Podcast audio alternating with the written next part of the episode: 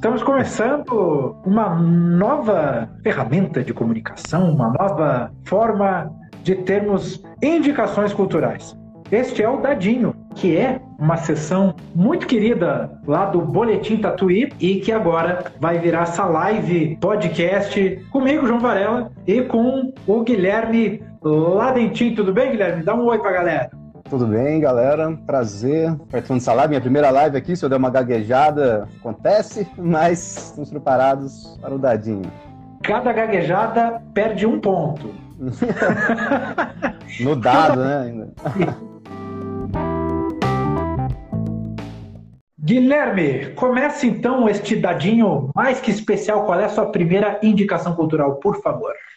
Coloquei responsabilidade, né? Primeiro dadinho, do primeiro dadinho da história fora do Boletim Tatuí, né? E então vou começar com um clássico. Só que uma nova adaptação de um clássico, né? Que é a série Cobra Kai, que é uma continuação do Karate Kid, né? Clássico dos anos 80. Ela era do YouTube Originals, é, era uma série do YouTube, que a Netflix comprou agora, estreou sábado na Netflix, e a Netflix está preparando uma terceira temporada. E para falar do, começar com uma curiosidade aqui, é que em 2009, a série How I Met Your Mother fez fez um episódio que o, um personagem, o Barney, ele fala que o Johnny Lawrence, o vilão, Hum. O rival de Daniel LaRusse no filme era, na verdade, o herói injustiçado. E eu li aqui que o, os criadores da série não tiveram isso como uma, uma inspiração absoluta, ou, ou por causa disso fizeram a nova série, só que eles gostaram da ideia disso estar no imaginário coletivo das pessoas. O filme ainda fazia sentido para as pessoas, porque bombou muito na época, nas redes e tudo mais. E o Johnny Lawrence, que é o vilão, vira herói. E nessa nova série, ele aparece como uma pessoa normal. É, uma pessoa normal. Ele era uma pessoa normal, mas uma pessoa do bem, assim, só que uhum. com vários problemas que teve durante a vida. E o que não torna o Daniel LaRusso do ruim, ou seja, a série não, não cria essa, essa dicotomia. Então, isso que é o legal da série, ela foge de alguns clichês desses de clássicos dos anos 80 e com humor e tal, ela consegue dar uma renovada muito boa na série. Ou é. seja, sem maniqueísmos no Cobra Kai, a série que continua o Karate Kid. Bom, minha vez agora, eu quero indicar para todo mundo um filme do Xavier Dolan, ou Xavier Dolan, que recém estreou na plataforma de streaming Mubi. O filme se chama Matias e Maxime. É um longa-metragem que vai girar em torno de um beijo entre esses dois amigos, Matias e Maxime, que vai deixar um deles, em especial, muito abalado e vai pensar muito nisso e começar a agir de uma forma estranha depois desse beijo dado como uma espécie de ajuda para uma amiga que precisava fazer um filme. É um filme que merece ser visto e não merece ser encaixado na etiqueta, no rótulo de filme gay que parece ser um pouco reducionista.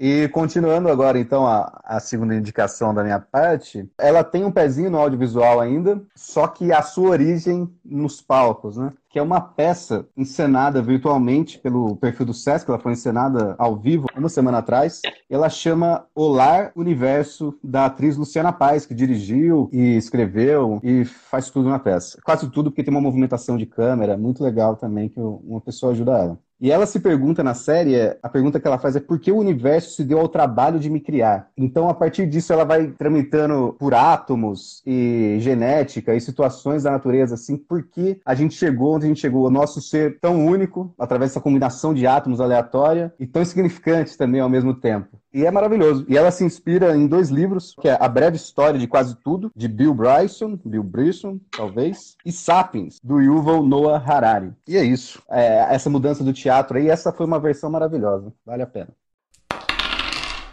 E a próxima indicação é o Tornar-se Palestino, que foi discutido no Clube Tatuí de Leitura anterior, na última edição, que é um livro dividido basicamente em dois grandes momentos. Um primeiro, mais pessoal, em que a autora Lina Meruani, chilena, busca saber um pouco mais sobre as origens da família dela, e o segundo momento é mais ensaístico. Eu confesso que eu gosto um pouquinho mais desse segundo momento, em que ela vai discutir questões como palavras específicas usadas no conflito, não literal, mas no conflito de comunicação na questão palestina, que envolve uh, Israel, enfim. E ela vai fazer uma coisa muito polifônica, interessante nessa segunda parte, como eu falei mais ensaística, pegando trechos aí do Amos Oz, da Susan Sontag, enfim. Tornado Palestina me fez querer ler e, e assistir e, e, consumir coisas relacionadas a esse livro. Quer dizer, é um livro que abre muitas portas. Recomendação muito forte que dou aqui.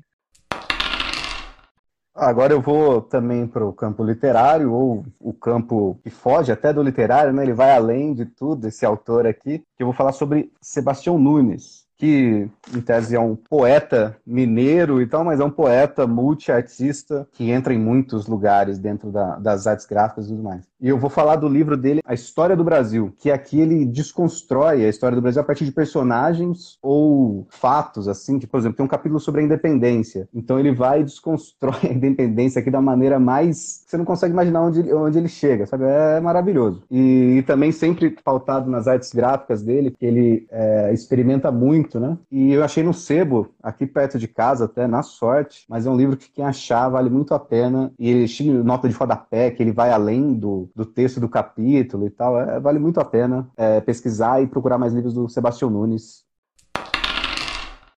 É, para fechar, é, né? Para fechar, a minha indicação, minha vez, para fechar seis indicações, eu queria indicar um jogo chamado Nier Automata, um jogo que está disponível para Xbox One, para PlayStation 4, para Windows, para computadores com Windows 10, um jogo que vai misturar muitos gêneros, inclusive um que eu gosto muito que é o chamado Bullet Hell, e na sua narrativa vai trazer bastante coisa de filosofia, inclusive com uma ideia de diversos pontos de vista diante do mesmo fato, que lembra um pouco o Rashomon, né, que é filme tradicional uh, japonês ou Suspeito de Sempre, enfim, que você conta a mesma história de diferentes pontos, você tem que zerar o jogo algumas vezes para conseguir entender a história completa, ela é muito instigante. Ele tem uma questão polêmica que eu pretendo abordar em breve em uma matéria que eu já escrevi, estará aí nas, nos melhores sites, né?